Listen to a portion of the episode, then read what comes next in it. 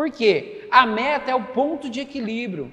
Quando você estrutura meta 1, meta 2, meta 3 numa empresa, a meta 1 é aquela que vai te dar sustentabilidade. É aquela o mínimo objetivo possível. É aquele que você sabe que se você não alcançar, você não paga o seu português correto, você não paga as contas. Então tem que entender que a meta é o seu caminho. Agora, se aquela meta você não paga as contas, tem muita gente ainda que não coloca meta. Como que você vai ter resultado? Como você quer crescer e desenvolver sua empresa se você não sabe onde quer chegar e se você não sabe qual o mínimo que você tem que vender para ter lucratividade? Porque quando você monta um negócio, você monta para ter lucro, para ter resultado.